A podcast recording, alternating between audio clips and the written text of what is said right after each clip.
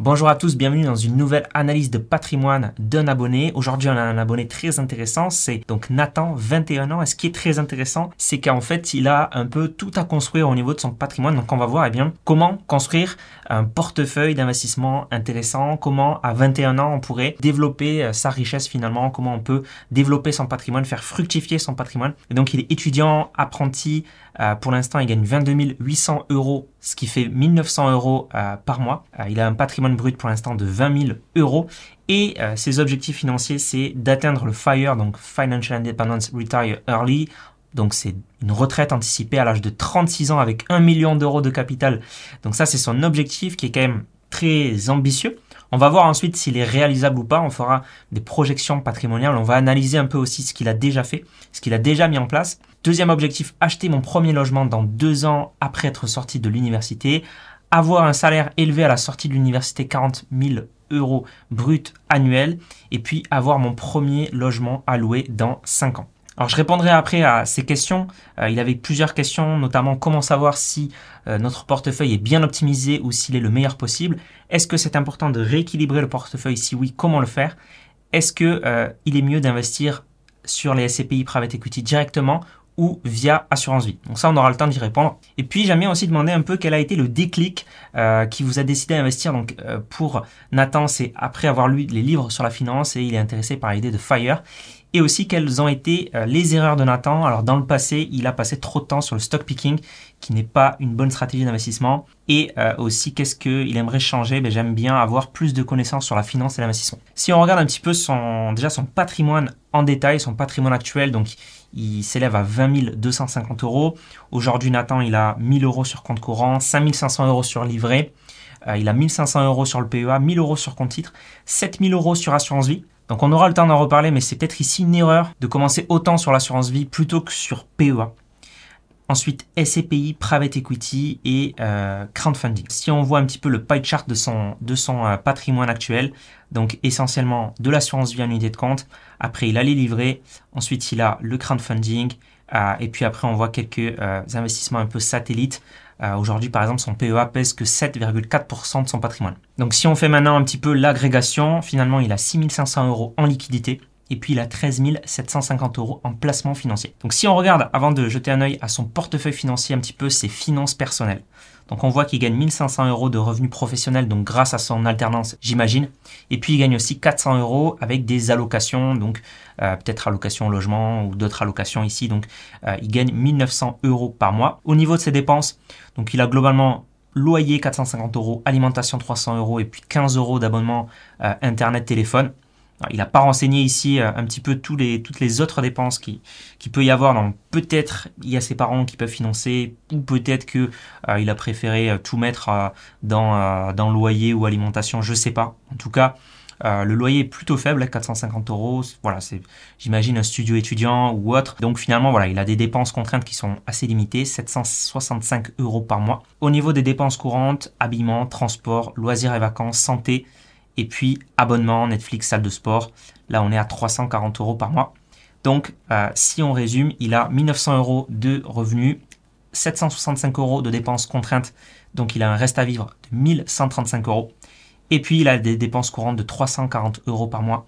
Et donc, une capacité d'épargne par mois. Donc, ce qu'il peut placer, ce qu'il peut épargner, ce qu'il peut investir c'est 795 euros par mois, ce qui est déjà très très bien. Si on regarde un petit peu la règle 50-30-20, on voit que ben, il arrive à épargner 41% de son épargne.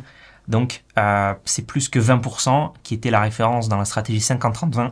Donc ben, c'est très très bien. Ça commence bien en tout cas euh, ses finances personnelles à, à 21 ans et c'est super de s'y prendre aussi jeune, aussitôt. Épargner, investir, commencer à préparer son avenir financier, développer euh, son patrimoine, son capital, ce n'est pas du tout antinomique avec euh, aussi bah, pouvoir se faire plaisir, profiter de la vie, profiter de sa jeunesse. Personnellement, je suis vraiment pas dans l'optique de euh, frugalisme maximaliste avec une privation extrême des dépenses vraiment minimisées au maximum pour pouvoir ensuite profiter dans 15 ans, dans 20 ans. Euh, c'est pas ma philosophie en tout cas d'investissement et de et de vie. donc Vraiment, le but, hein, c'est aussi profiter de la vie, pouvoir euh, se faire plaisir, mais également planifier, anticiper son avenir, développer son patrimoine, créer des revenus passifs. On sait que c'est super pour se créer plus de liberté, plus de, de temps aussi pour soi, etc. Créer des, des, revenus en fait qui viennent du capital et non pas des revenus qui viennent de notre temps passé. Et c'est ça vraiment qui va euh, ensuite nous amener un, un, certain confort, un certain luxe de vie. Le but c'est pas de souffrir aujourd'hui pendant 10 ans euh, pour ensuite profiter. Non, c'est profiter aussi aujourd'hui. Euh, l'idéal, ça serait donc d'avoir les deux, pouvoir profiter aujourd'hui, mais aussi pouvoir profiter demain. Si on regarde maintenant son portefeuille financier, donc euh, au niveau des ETF et des fonds de placement, donc on voit un petit peu les différents ETF. Première ligne à 4189 euros, c'est des fonds sous gestion pilotée dans une assurance vie. Donc là, euh, vous êtes beaucoup, quand je, vois, quand j'analyse un petit peu euh, les patrimoines et quand aussi il y a des clients qui viennent vers nous euh, pour notre cabinet de, conseil en gestion de patrimoine, donc S'investir Conseil, ben, il y a beaucoup de gens qui font cette option-là, c'est-à-dire ben, suivre les conseils du banquier, suivre les conseils d'un CGP non indépendant, suivre ces conseils-là et puis ouvrir une assurance vie en général. Euh, donc il y a des frais qui peuvent être assez importants. Ensuite, on va avoir une, euh, gestion sous mandat et euh, ils vont sélectionner pour nous des fonds de placement. Alors ça, ça pose plusieurs problèmes et le principal problème, c'est le problème des frais. Dans ce genre de placement, en fait, on a plusieurs frais. donc premièrement, on a les frais liés au contrat de l'assurance vie.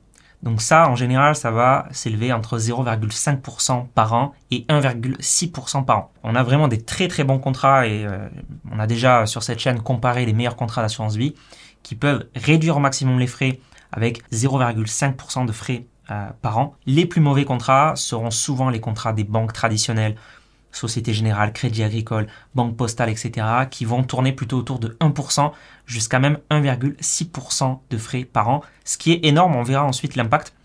Ensuite, on va payer les frais de mandat de gestion pilotée, donc c'est-à-dire des gens qui vont sélectionner pour nous les fonds dans lesquels investir. Donc là, ça peut tourner entre 0,2% par an et 1% par an.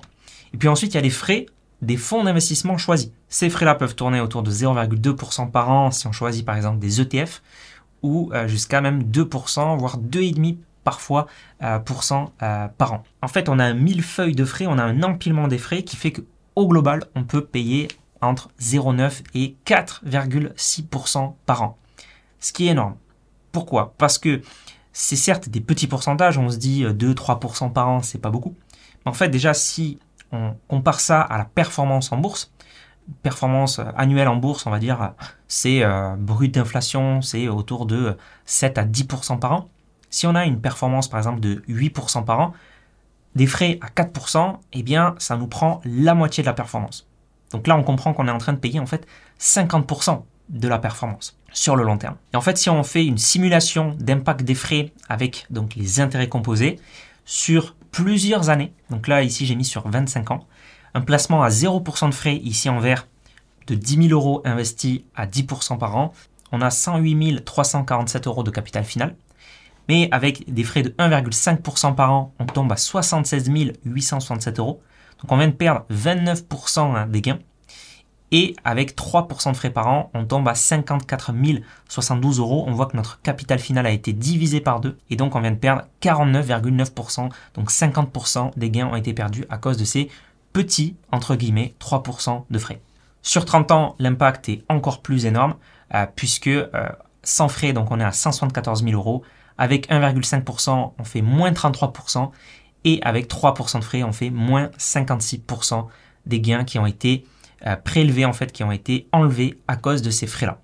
Donc, il faut faire très attention avec la gestion sous mandat, les assurances vie à frais élevés et les fonds d'investissement à frais élevés et aussi cet empilement des frais. Pour vous donner quelques exemples réels, la banque postale a par exemple une assurance vie avec 0,85% de frais par an d'assurance vie, 1% de frais de frais de mandat et 1,9% par an de frais de fonds d'investissement. Ce qui fait en tout 3,75% par an de frais. Si on prend euh, la Société Générale, on peut trouver une assurance vie avec au total 3,83% de frais par an et c'est vraiment colossal sur le long terme. Donc il faut faire très attention à pas partir dans de mauvaises directions, surtout au début. Et ben, si vous avez aujourd'hui des assurances vie, des, euh, des mandats de gestion, des fonds d'investissement à frais élevés, eh bien, je vous invite vraiment à analyser tout ça et à voir si c'est vraiment ça qui va eh bien, développer votre patrimoine, valoriser votre capital ou pas. Et en plus de ça, ici, je ne parle uniquement que des frais de gestion. On pourrait rajouter les frais de versement, des frais d'arbitrage parfois, des frais de sortie également de temps en temps, ce qui fait que l'addition au global peut être très très très salée. Et, euh, et, en fait, on peut ben, placer son argent, mais en fait, il peut ne rien rapporter. Ça arrive souvent que des clients viennent nous voir et nous disent, euh, voilà, ça fait 5 ans que je suis euh, chez Intel et euh, ben, j'ai rien gagné globalement. Euh, mon, euh, mon contrat a fait que stagner en 5 ans. si on a eu des marchés dans le même temps qui ont bien augmenté, ben, c'est absolument pas normal. Donc attention à ces fonds sous gestion pilotés. On a ensuite ici plusieurs ETF. Donc ça c'est très intéressant les ETF, surtout pour investir en bourse, on a des frais minimisés.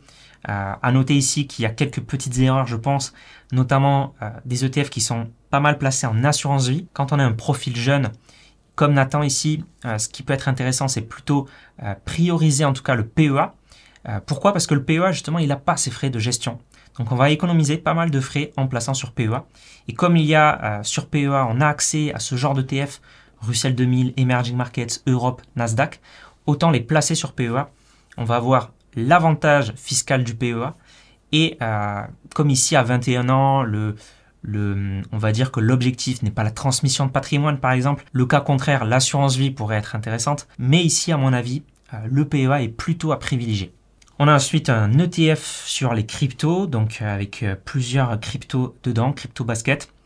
On a ensuite un ETF sur le marché obligataire. On a aussi un ETF de iShares ici diversifié sur plusieurs commodités.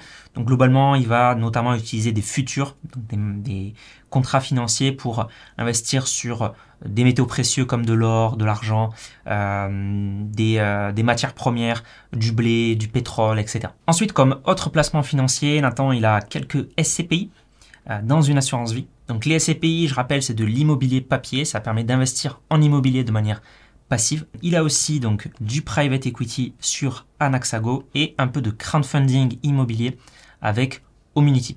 Alors maintenant, on va reprendre un petit peu les objectifs de Nathan. On va faire une projection patrimoniale. On va voir si ben, ça serait possible pour lui d'atteindre le FIRE à l'âge de 36 ans. Et puis on répondra aussi à ces questions ensuite. Alors j'ai repris ici le patrimoine financier de Nathan. Donc euh, les liquidités, SCPI, actions, obligations, crowdfunding, private equity. Ici j'ai mis un petit euh, taux prévisionnel brut de performance annuelle. Donc notamment sur les SCPI 4,5%, actions 8%, obligations 4%, crowdfunding 7%. Euh, effectivement ça génère autour de 10% brut, le crowdfunding immobilier. En ce moment, on a quand même pas mal de retard, pas mal de, euh, défauts. Euh, et puis, il faudrait aussi compter la fiscalité. Globalement, la fiscalité sur le crowdfunding, c'est 30% de flat tax. Donc, très rapidement, de 10, on passe à 7%. Une option euh, intéressante pour le crowdfunding, c'est aussi de le placer sur PEA PME. Ça, c'est quelque chose qui est possible de faire. Et puis private equity, alors ensuite j'ai mis un taux d'inflation de 2%, ce qui fait un, taux prévisionnel net d'inflation eh bien, de moins de 2% par rapport à ce qu'on a mis ici. Et donc Nathan, avec ses euh, placements actuels, globalement il a un taux d'appréciation de son capital total net d'inflation de 3,66% par an. Mais il a une capacité d'épargne de 795 euros donc ce qu'il serait possible de faire avec cette épargne, c'est ce qui est décrit ensuite dans ce tableau, euh, eh bien c'est d'investir donc cette épargne tous les mois, tous les ans, euh, dans différentes classes d'actifs. Donc notamment ici j'ai mis 7,5 sur SCPI, 65% plutôt en actions, 7,5 sur obligations, 10% en crowdfunding, 5% en private equity, et puis 5% en liquidité, euh, sachant que Nathan aujourd'hui il a 21 ans, peut-être que ses parents aujourd'hui l'aident, mais peut-être que plus tard, euh, eh bien, de plus en plus, il aura besoin d'un peu plus d'épargne de précaution. Peut-être que ses dépenses vont augmenter. Peut-être qu'il aura euh, des responsabilités aussi. Et donc, j'ai mis ici qu'il euh, rajoutait 5% d'épargne par an dans ses liquidités. À noter que pour son épargne, je l'ai apprécié de 7% par an. Alors c'est beaucoup, mais comme en fait Nathan aujourd'hui est étudiant, on peut s'attendre à ce qu'il ait ensuite un salaire plus élevé. Il va avoir peut-être un salaire débutant au début. Alors je sais pas dans quelle branche il est. Peut-être qu'il est dans la branche ingénierie ou Peut-être qu'il est en école de commerce aujourd'hui, je ne sais pas. Euh, mais euh, j'ai considéré que son épargne tous les ans allait augmenter au fur et à mesure des années. Donc ici j'ai mis 7%, surtout qu'il va y avoir un gros gap plutôt euh, entre le passage de être apprenti à être salarié dans une boîte. Donc on voit ici son épargne qui augmente au fur et à mesure jusqu'à ses 36 ans, parce que du coup c'était l'objectif de Nathan. À 36 ans, être indépendant financièrement. Donc ici avec cette simulation, Nathan a 36 ans, je suis désolé, l'objectif est un peu ambitieux euh, puisque ici on aurait un capital final net d'inflation, hein, c'est bien pris en compte dans euh, la performance annuelle des différents placements, de 295 000 euros avec 95 000 euros d'intérêt euh, gagnés. Donc ici, ce serait un petit peu la courbe de, de, développement de son, de son patrimoine, de son capital. Évidemment, l'hypothèse, elle est surtout et ça va être le plus important pour Nathan, sur sa capacité d'épargne par an. Ici, j'ai mis 7%, mais vous voyez, si on passe à 10% par exemple, euh, on a des résultats qui sont sensiblement différents. Ici, on a 363 000 euros. Euh, de la même manière, si au lieu de, euh, de mettre 795 euros par mois, on, on, rajoutait 500 euros parce que Nathan, en fait, on va faire la simulation directement avec son salaire nominal voilà, les résultats seraient aussi sensiblement différents, 569 000 euros. Pourquoi? Parce que Nathan aujourd'hui, euh, son patrimoine n'est que entre guillemets de 20 000 euros. Ses investissements tournent autour de 9 000 euros. Pas beaucoup de, patrimoine encore à investir. Et donc, euh, la vraie variable, le, vrai euh, driver finalement de son capital à ses 36 ans, ça va surtout être combien il va réussir à épargner tous les ans et combien il va réussir à investir, à placer ensuite. Donc on va dire que de ses 21 ans à ses 30 ans, 35 ans, ce qui va surtout jouer, c'est son taux d'épargne. À partir de 35 ans, là, il aura un patrimoine plus important. Là, ce qui va commencer à vraiment apporter ses fruits, ce sont les intérêts composés et ce sont les placements qu'il aura fait précédemment. Et donc, à quel point il aura euh, mis en place des stratégies efficientes pour développer son patrimoine. Mais aujourd'hui, avec donc ce petit patrimoine, eh bien la vraie variable, le vrai game changer, le vrai driver pour Nathan aujourd'hui, c'est sa capacité d'épargne. Est-ce qu'elle va augmenter? Est-ce qu'il va réussir à euh, pouvoir euh, épargner, investir plus d'argent ou pas? Donc si on fait eh ben, plusieurs scénarios, on pourrait dire que le scénario excellent pour Nathan, c'est qu'il euh, ben, touche un salaire assez important, qu'il réussisse à mettre pas mal d'épargne de côté, que ses placements aussi commencent à lui rapporter de l'argent. Et là, il aurait peut-être un patrimoine à 36 ans de 643 000 euros. Et à ce moment-là, il pourrait avoir un patrimoine intéressant dès 36 ans. Maintenant, euh, son objectif était d'avoir 1 million d'euros de capital. C'est quand même assez compromis. 36 hein. euh, ans, c'est donc 15 ans d'horizon de, placement. Euh, en partant de 20 000 euros, ça peut être quand même assez difficile pour Nathan ici. sauf si, eh bien, voilà, il a un très bon emploi et il a de très bons salaires ensuite. Si on reste dans des scénarios un petit peu conservateurs et des scénarios plutôt moyens, on va plutôt s'approcher autour de 300 000 euros euh, de patrimoine qui est déjà très très bien à 36 ans, Nathan. Euh, et c'est ensuite que euh, ça peut s'accélérer. Mais voilà, une retraite anticipée à 36 ans, c'est un objectif quand même très ambitieux, peut-être trop ambitieux. Donc peut-être qu'il va falloir redoubler d'efforts ou bien revoir un petit peu ses objectifs ici. Donc Nathan, il avait aussi des questions. Comment savoir si notre portefeuille est bien optimisé ou s'il est le meilleur possible? Alors, il faut comprendre que l'investissement, euh, c'est pas une science exacte avec euh, une réponse euh, précise pour chaque personne. Il faut faire ça exactement. C'est plutôt un art, un art et évidemment, il y a quand même des règles de base, une bonne diversification. il faut que les investissements soient en accord avec ben, les objectifs qu'on veut atteindre, en accord avec le profil de l'investisseur aussi. Quelqu'un qui a peur de la volatilité, on ne peut pas lui mettre 100% en action par exemple. Une fois qu'on connaît le profil de la personne, qu'on connaît ses objectifs, on sait qu'il y a des classes d'actifs qui ont fait leurs preuves. Donc ici on a parlé de bourse, on a parlé de SCPI, on a parlé euh, de private equity. Voilà, c'est chaque classe d'actifs a son utilité. Euh, la bourse, on sait que c'est une des plus passives, des plus performantes, mais il y a toujours une contrepartie, c'est qu'il faut tenir sur le long terme et on peut avoir de la volatilité court terme. Les SCPI, ça fait ses preuves depuis plus de 70 ans. Euh, ça permet d'investir en immobilier passivement, mais on a euh, des performances qui sont quand même inférieures à la bourse. Autour de 5-6%, on peut s'attendre de, euh, rendement. et puis on peut avoir aussi potentiellement une, une plus-value immobilière dessus. Mais là aussi, il faut faire pas mal de travail puisqu'il faut optimiser. Euh, est-ce qu'il faut partir en assurance vie? Est-ce qu'on peut investir via une société? Est-ce que euh, plutôt on va choisir des SCPI sans frais de souscription ou avec? Étrangères ou pas? De capitalisation ou euh, de rendement? Bref, plusieurs questions à se poser. Donc voilà, on connaît des classes d'actifs qui ont fait leurs preuves, qui, euh, on, le sait, ben, amène de la performance. Il y a toujours du risque sous-jacent, évidemment. Et si on veut parler uniquement de la bourse, on sait que, eh bien, il y a eu des, études scientifiques, des travaux de euh, prix Nobel de l'économie qui ont montré par A plus B plusieurs euh, stratégies qui étaient possibles de faire. Il y a aussi des modèles qui ont été créés pour savoir quel type d'action peut amener plus de performance que d'autres. Donc, on sait aujourd'hui, eh bien, comment créer un bon portefeuille. ça sera toujours assez diversifié parce que par contre, ce qu'on ne sait pas, c'est choisir la euh, pépite de demain avec certitude et pouvoir trouver euh, euh, des, le nouveau Tesla ou le nouveau Apple qui va exploser. ça, par contre, c'est extrêmement dur, donc il faut plutôt s'en remettre à une approche beaucoup plus basée par la science. Et donc, personnellement, moi, c'est vraiment ma philosophie, toujours appuyer mes décisions d'investissement par la science, par l'expérience par des études et savoir donc précisément si ce que je fais, eh c'est bien ou si c'est simplement de l'intuition, du feeling qui très généralement est contre-productif en bourse. Il y a une autre question aussi, est-ce que c'est important de rééquilibrer le portefeuille? Si oui, comment le faire? Donc oui, c'est très important de rééquilibrer son portefeuille. Si par exemple on s'était dit je vais investir 30% en obligations et 70% en actions, et qu'au bout de 5-6 ans, on se rend compte que le portefeuille a tellement bougé qu'on a 90% en actions et 10% en obligations, il est important pour toujours avoir un portefeuille en adéquation avec son profil de risque, de faire un rééquilibrage et donc de pouvoir vendre une partie des actions pour racheter des obligations.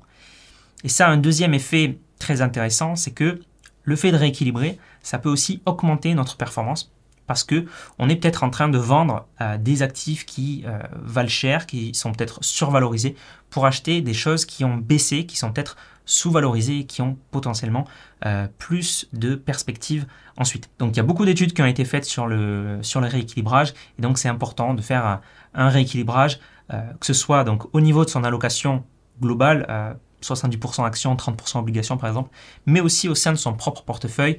Euh, si on s'était dit par exemple 10% sur cet ETF, 10% sur euh, cet autre ETF, 20% sur celui-là, etc., il se peut que ça dérive et donc euh, il faudra aussi faire un rééquilibrage là-dessus. Il y avait aussi une question, est-ce qu'il est mieux d'investir sur les SCPI Private Equity directement ou via assurance vie? La réponse à ça, c'est que tout dépend, il faut vraiment analyser, mais par exemple, les SCPI sur assurance vie, euh, ça permet en fait de capitaliser les loyers parce qu'on n'est pas imposé tant qu'on ne retire pas son argent de l'assurance vie. Et euh, d'un autre côté, on va payer par contre des frais de gestion de l'assurance vie. Si on fait les calculs, euh, personnellement, je sais que il est souvent plus efficient de choisir de très bonnes assurances vie et de placer ensuite les SCPI dans son assurance vie. Ça peut ajouter aussi plusieurs risques, etc. Donc c'est vraiment à bien analyser. Mais en règle générale, c'est plus efficient de faire ça. Mais pour certains profils, pour certaines euh, TMI, donc tranches marginales d'imposition, pour certaines situations fiscales, on peut avoir des SCPI aussi en direct qui peuvent être plus efficientes. Euh, on peut avoir aussi un intérêt d'investir en direct plutôt qu'en assurance vie. Par exemple, si on a ces assurances vie qui sont pleines ou si on veut euh, sur SCPI faire du démembrement. En direct aussi, détenir des SCPI 100% étrangères, ça peut être plus intéressant que les détenir via assurance vie. Voilà, il y a vraiment beaucoup beaucoup de paramètres à prendre en compte. Également, si on a euh, un petit montant à investir en SCPI, l'assurance vie, ça peut nous permettre d'acheter des fractions de parts de SCPI. Donc ça, ça peut être aussi un point avantageux pour l'assurance vie. Il n'y a pas de méthode qu'on peut industrialiser comme ça et euh, avoir une réponse précise pour tout le monde.